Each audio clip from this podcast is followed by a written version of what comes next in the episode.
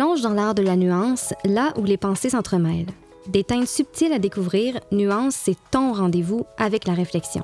Un balado par et pour les jeunes adultes, à l'intérieur duquel des conversations nuancées en matière de diversité et d'inclusion prennent place. Le balado Nuance, c'est différentes perspectives et les subtilités qui les accompagnent. C'est une balade auditive dans la complexité des idées, une réflexion profonde et un dialogue ouvert invitant les auditeurs à élargir leurs horizons.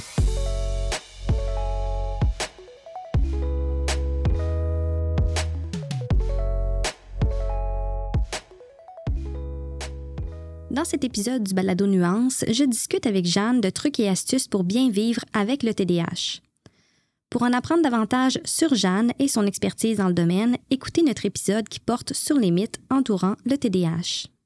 Bonjour Jeanne, c'est un bonheur de te retrouver pour donner suite à notre discussion autour du TDAH. Allô Marc-Pierre, c'est un plaisir qui est partagé.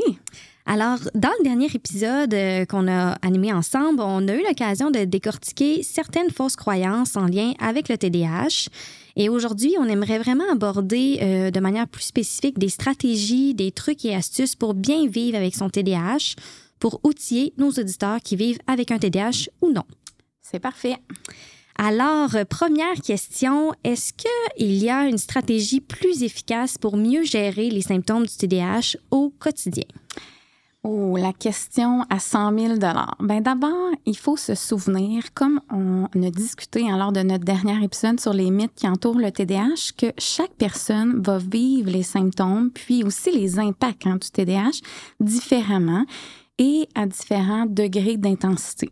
C'est vrai, on avait parlé en fait que chaque personne a une expérience unique, je pense, puis que le TDAH va l'affecter euh, d'une manière unique aussi. Là. Exactement. Donc, on se doute bien euh, qu'il peut y avoir plusieurs bonnes stratégies, hein, mais aussi euh, qu'elles seront peut-être pas efficaces pour tout le monde. Hein. Donc, comme on est tous uniques, on a tous des stratégies qui fonctionnent pour nous. Ceci dit, concrètement, là, au quotidien, une chose très importante, c'est d'avoir un système d'organisation, je te dirais. Donc, certains vont avoir un agenda électronique, d'autres un agenda papier. L'important, c'est d'avoir un système qui fonctionne pour nous. Hein. On en choisit un des deux. Mm-hmm. On n'a pas un agenda papier et un agenda électronique. Et euh, puis, il faut s'y tenir. Hein. Donc, euh, notre agenda va permettre de planifier non seulement notre journée à l'école, au travail, mais aussi les plages horaires en dehors de nos activités régulières. Donc, il faut prendre le temps de planifier son temps. Je conseille souvent de réserver 10 minutes au début ou même à la fin de notre journée, du moins jusqu'à ce que ça devienne une bonne habitude dans notre vie pour planifier sa journée puis euh, celle ou celle du lendemain. C'est vraiment une bonne idée. Je l'utilise moi-même, puis j'imagine qu'il y a des trucs pour bien planifier sa journée. Eh oui, il y en a. Donc, il faut éviter surtout le piège de l'horaire surchargé, hein, mhm, de tout remplir ça. Donc, faire un bon usage de notre agenda ou de notre planification, mhm. c'est d'être réaliste hein, dans les tâches qu'on peut effectuer dans une journée. Euh, vaut mieux être prudent en prévoyant suffisamment de temps, quitte à s'ajouter des tâches s'il nous reste du temps, justement. Ben mhm. euh, souvent, de faire cet exercice-là, ça nous permet de voir visuellement hein, si notre horaire est réaliste ou non. Et si on, s'est gardé du temps pour soi aussi, hein, parce que ça, c'est important de le planifier aussi. Donc, je dis souvent qu'il faut planifier du temps pour soi, sinon on va oublier ou on va repousser toujours ce temps-là qui est, qui est aussi important que le reste des tâches qu'on planifie. Donc, recharger vos batteries devait, devrait être à votre horaire. Ensuite, ben, c'est de définir des blocs de temps. Il faut savoir quand les tâches commencent et quand elles se terminent hein, mhm. pour s'ajuster aussi dans nos attentes qu'on a et se donner une meilleure chance de mener à terme nos tâches. Il y a plusieurs euh, jeunes adultes et des adultes qui ont un TDAH qui euh, me disent euh, qui travaillent mieux sous pression. Hein. On en connaît plusieurs sûrement. Donc, qui travaillent mieux à la dernière minute. Euh, ceux qui font appel à, à, moi dans ma pratique euh, me disent constamment qu'ils sont parfois à deux cheveux de l'état de panique carrément, hein. euh, ce qui pose un tas de problèmes. Euh, je pense aux étudiants en fin de session, hein, de les nuits blanches et tout. Donc, euh, lorsque vous passez justement des nuits blanches ou faites une session intensive de travail pour rattraper le temps que vous avez perdu, ben vous le faites au détriment de votre bien-être physique et émotionnel. Mm-hmm. Et là, ben là, je vous entends, OK? Oui, mais quand j'arrive pour débuter ma tâche ou faire ce que j'avais planifié, ça me prend une éternité à la débuter. Euh, donc, lors de notre dernière discussion, euh, je ne sais pas si tu te rappelles, mais j'ai abordé le fait qu'une des plus grandes difficultés qui est liée au TDAH, c'est souvent de passer de l'intention à l'action oui, au quotidien. Oui, oui, tout à fait. Donc, il faudrait donc définir hein, les tâches avec des mots qui évoquent des, actions précises. Par exemple, ben, lire le dernier paragraphe du rapport, vider la ah. vaisselle en commençant par les bols ou les verres. bon, cette stratégie-là, peut paraître simple et, très évidente, euh, au point que vous vous dites peut-être euh, que ça ne vous aidera pas vraiment. Mais détrompez-vous, une première action que vous formulez à, adéquatement mm-hmm. devient tellement évidente que c'est un peu ridicule finalement de la remettre à plus tard, hein, de se dire mais non, je suis pas capable de sortir les bols. OK? Donc, de fractionner vos tâches en actions qui sont précises, c'est une excellente stratégie pour vous donner cet élan-là hein, dont vous avez besoin pour démarrer et poursuivre vos, vos tâches. C'est vraiment une stratégie qui a des impacts positifs, tu as raison. Ah oui, puis concrètement, même un de mes patients à la clinique, il m'a raconté que de mettre des actions concrètes, puis de décortiquer ses tâches dans des blocs de travail dans son agenda, là, ça avait pour effet de venir diminuer sa charge mentale quotidienne, hmm. hein, puis d'augmenter son efficacité. Il savait déjà ce qu'il avait à faire. Hein, donc aussi, ça, pour lui, euh, personnellement, ça lui a permis d'expérimenter des nouveaux loisirs, hein, de s'accorder plus de temps pour lui, parce que là, il voyait l'espace qu'il y avait dans son agenda. Mm-hmm. C'est vraiment intéressant. Euh, si ça te va, j'aurais une question à te poser un peu dans mm-hmm. le, même lien. Là. Mm. Euh, comment, en fait, les amis et la famille peuvent-ils fournir un soutien pratique, mais aussi émotionnel aux personnes qui ont un TDAH? Bon, ben, d'abord, un des éléments qui est souvent rapporté par les personnes qui vivent avec un TDAH, c'est l'importance pour eux que leurs proches soient compréhensifs, euh, informés sur le TDAH et à l'écoute. Mm-hmm. Et donc, écouter la personne sans la juger. Certaines personnes en sont venues à cacher le fait qu'il y avait un TDAH parce que les personnes autour d'eux ne croyaient pas Hein, au fait qu'il y avait un TDAH. Quand on parle d'être compréhensif, c'est souvent plus facile lorsqu'on comprend bien qu'est-ce que c'est le TDAH. Mm-hmm. Donc, plus les proches connaissent qu'est-ce que c'est le TDAH, c'est plus facile de comprendre les besoins de la personne.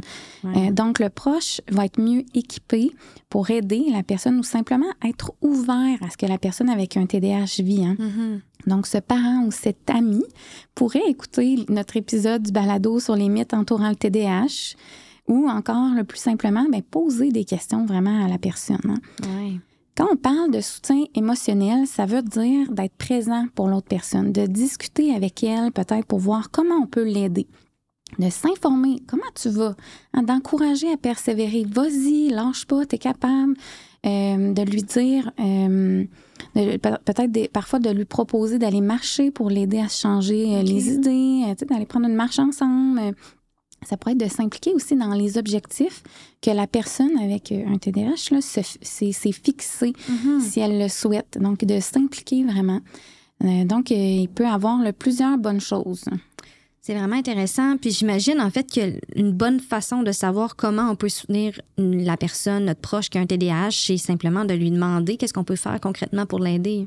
C'est ça, Marc-Pierre. Ça, ça va nous permettre de savoir quels sont les besoins à cette personne-là. Mm-hmm. Hein, sinon, euh, faire des rappels, parfois, c'est souvent un bon moyen gagnant. Ben nous, hein, oublie pas d'appeler ton père, c'est sa fête aujourd'hui. Euh, est-ce que ça fonctionne toujours euh, pour toi, notre souper vendredi prochain? si on a nous-mêmes un TDAH, ça pourrait être de partager les trucs qui fonctionnent pour nous aussi. Hein. Mm-hmm. je pense à d'autres choses. Ça pourrait être ben, faire des repas à l'avance ensemble, hein, style potluck, là, ben pour des périodes qui vont être plus occupées. Euh, plus tard dans l'année. Euh, si la personne est encore aux études, ça pourrait être aussi de l'aider en donnant euh, de l'aide pour relire ses travaux, hein, l'aider à, corriger ses fautes d'orthographe, des choses comme ça. OK. C'est vraiment des bonnes idées. Puis je suis certaine que les auditeurs pourraient aussi témoigner de d'autres façons dont leurs proches les soutiennent ou de façon dont eux aident leurs proches qui ont un TDAH, puis qui les aident vraiment au quotidien. Là. Euh, à nos auditeurs, justement, n'hésitez pas à partager ces solutions-là ou ces pistes d'action en partageant l'épisode du balado balado d'aujourd'hui. Oui. Alors, euh, prochaine question, ma chère Jeanne. Quels conseils pratiques donnerais-tu aux personnes qui vivent avec un TDAH pour les aider à mieux fonctionner au quotidien? Bon, d'abord, Marc-Pierre, tu le sais, tu me connais. J'ai deux éléments essentiels. La première, c'est d'apprendre à mieux se connaître. Hein. Mm-hmm. C'est quoi mes forces? Ce que je fais bien, c'est. Ce que j'aime chez moi, c'est. Hein? Quelles sont mes difficultés? C'est quoi ma plus grande difficulté? Ce qui me préoccupe beaucoup en ce moment? Mm. Euh, dans quel contexte mes difficultés surviennent? Hein? ça se peut qu'il y ait des contextes dans lesquels ça apparaît plus. Hein? C'est quoi mes besoins? Euh, par exemple, la chose que j'aimerais le plus améliorer, ce serait... Euh, donc, en vous connaissant mieux, ça va être plus facile de comprendre comment vous fonctionnez et mm-hmm. vos besoins actuels mon deuxième élément essentiel, c'est d'accepter l'inconfort. Hmm. Marie-Pierre, dis-moi si j'ai tort, mais tout le monde est un jour ou l'autre confronté à des tâches désagréables hein, ou hmm. qu'on n'aime pas faire, comme mettre le bac de récup à la rue, laver son plancher, rédiger un travail de session. Hmm. Ben oui, je pense qu'on pourrait continuer longtemps aussi. La liste des tâches désagréables, elle peut être longue. Eh oui, exactement. Bon, moi, ce que je vous dis, c'est que c'est pas nécessaire d'être dans un bon état d'esprit pour accomplir une tâche ou la débuter. Il hein. faut changer d'approche puis de vous dire que vous avez assez d'énergie pour commencer. Mm-hmm. Donc, au lieu de vous créer des attentes qui sont irréalistes en vous disant que vous devez éliminer toute trace de stress, de fatigue, être parfaitement en forme pour être capable de faire votre tâche ou votre activité, mais je vous dis, acceptez l'inconfort c'est un état d'esprit qui est bénéfique à adopter. Mm-hmm. Ensuite, je dirais que plusieurs personnes m'ont parlé de l'importance des habitudes de vie, évidemment, dans la gestion de leur TDAH. Des conseils aussi simples que de manger trois repas par jour. Ouais. Euh, il y a un jeune adulte que euh, j'ai interviewé qui m'a déjà dit qu'un de ses conseils serait de donner le site de Ricardo. Donc, c'est vraiment, c'est drôle, hein? mais il, y en a compris des affaires, lui. À 18 ans, il avait compris qu'il devait euh, porter une attention particulière à garder cet équilibre-là mm-hmm. dans sa vie, entre ses passions pour lui, l'école, son alimentation, c'est des choses qui étaient importantes. Euh, ensuite, ben, je dirais que les bonnes habitudes de vie, ça serait de dormir suffisamment. Hein. Le sommeil, au moins avoir 8 heures par nuit.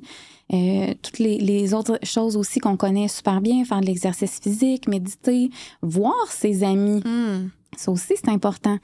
Euh, réduire les distractions. Hein? Ça peut être en ayant des applications qui bloquent Internet euh, pour un temps déterminé mm-hmm. ou qui, qui contrôlent votre temps d'écran. Euh, réduire les, les notifications. Hein? On en reçoit tellement là, dans une journée. Avoir des écouteurs anti-bruit, c'est un truc qui est génial aussi. Ouais, tellement. Euh, une autre idée rapidement, là, écrire sur un post-it, c'est quoi les pensées qui nous passent par la tête pour y revenir à un autre moment puis être euh, plus euh, disponible à qu'est-ce qu'on est en train de faire en ce moment. Oui, puis je pense au fameux courriel. Tu sais, moi, dans, ma tâche, des fois, je reçois un courriel, puis là, je me dis, ah, faut pas j'oublie d'y répondre, mais je me prends une note, mais je continue ce que j'ai à faire. Exactement. Donc, c'est vrai que c'est super efficace. Mm. Euh, Jeanne, quel conseil donnerais-tu aux proches, aux enseignants, aux employeurs pour mieux soutenir les personnes qui vivent avec un TDAH? Bien, on pourrait vraiment s'en parler pendant des heures, euh, franchement, cette mm. question-là, là, parce qu'évidemment, ce sont des contextes différents hein, dans lesquels il y a des enjeux aussi qui peuvent être euh, différents. Ouais. Mais bon, de façon générale, le premier conseil qui s'appliquerait à tout le monde, c'est de se montrer ouvert puis à l'écoute. Hein. Mm. Comment est-ce que je peux t'aider, Marie-Pierre? Hein, ouvrir la discussion, se montrer disponible, c'est déjà une étape euh, très bonne et très importante. Donc, la mm. personne avec un TDAH va se sentir peut-être moins gênée, par exemple, d'aller poser une question à son prof ou euh, de parler d'un problème qu'elle vit euh, avec une amie, mm-hmm. par exemple. Ensuite, ben, reconnaissez et encouragez la personne lorsqu'elle fait des progrès. Hein. Soulignez ses efforts-là, ses forces. aussi, je dirais que ben de pas soulever le fait hein, que la personne a un TDAH en, public. Ah, euh, laisser la personne choisir si elle veut en parler aux autres par elle-même. Euh, aussi, ça se peut que des fois que la personne elle n'accepte pas encore totalement sa condition, hein, que mm-hmm. peut-être le diagnostic est récent ou, pas non plus. Là. C'est vraiment un commentaire qui peut venir brimer votre relation avec la personne. Euh, donc, c'est important de faire attention à ça. Finalement, plus en lien avec le couple. Hein. Mm-hmm. Euh, pour le partenaire qui n'a pas de TDAH, ça pourrait être de, revoir certaines de, ses attentes en fonction d'une meilleure compréhension de l'autre.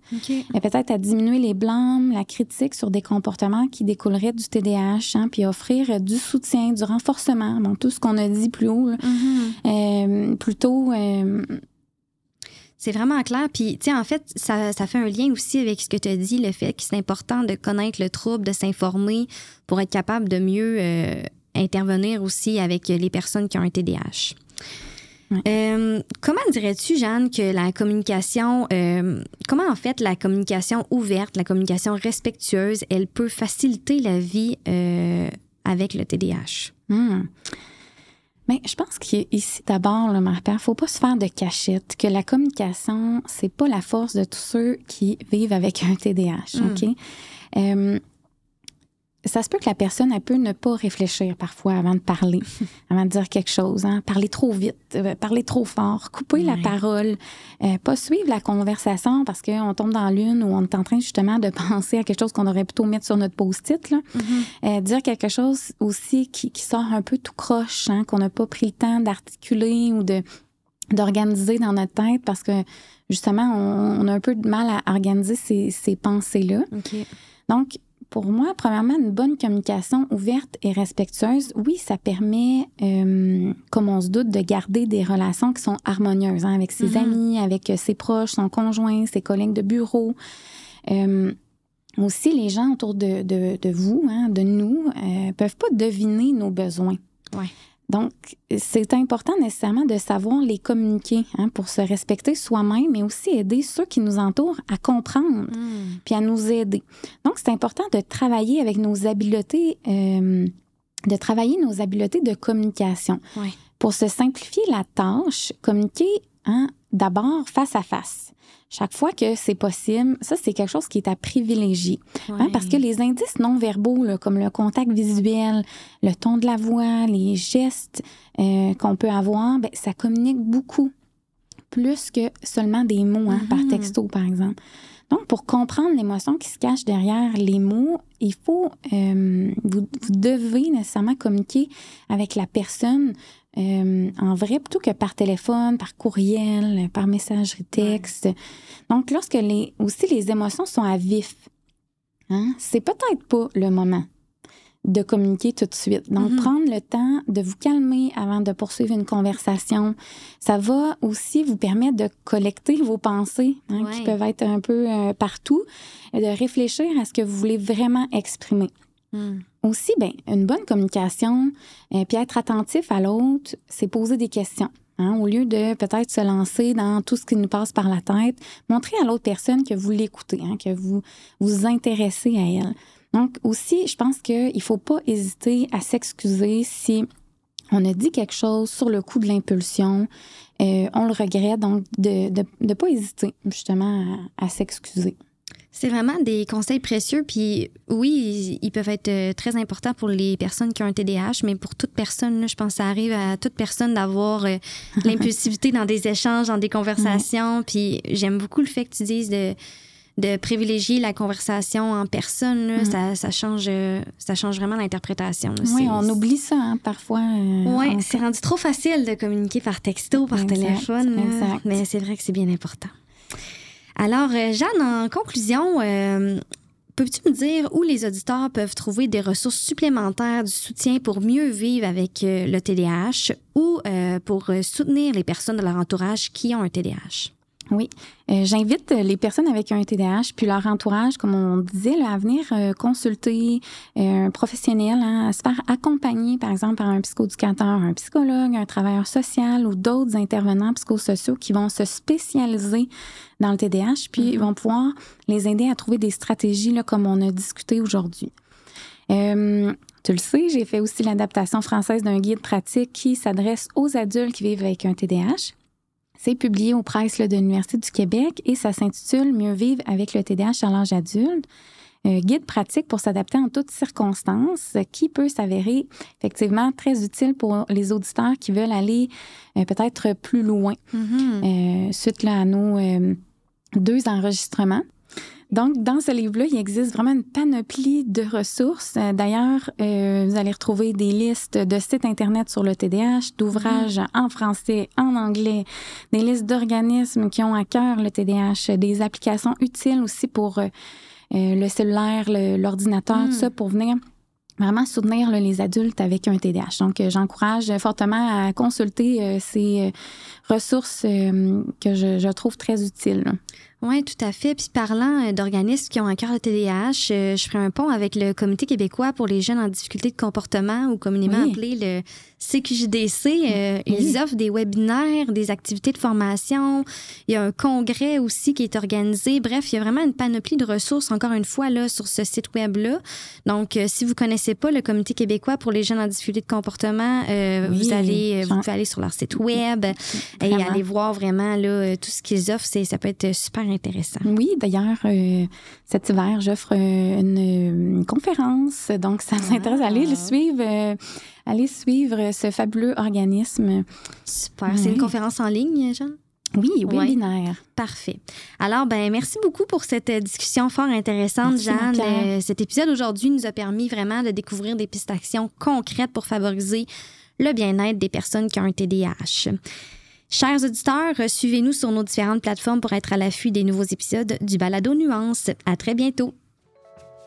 Cet épisode du Balado Nuance est propulsé par la Fondation Québec Philanthrope en collaboration avec le Comité québécois pour les jeunes en difficulté de comportement.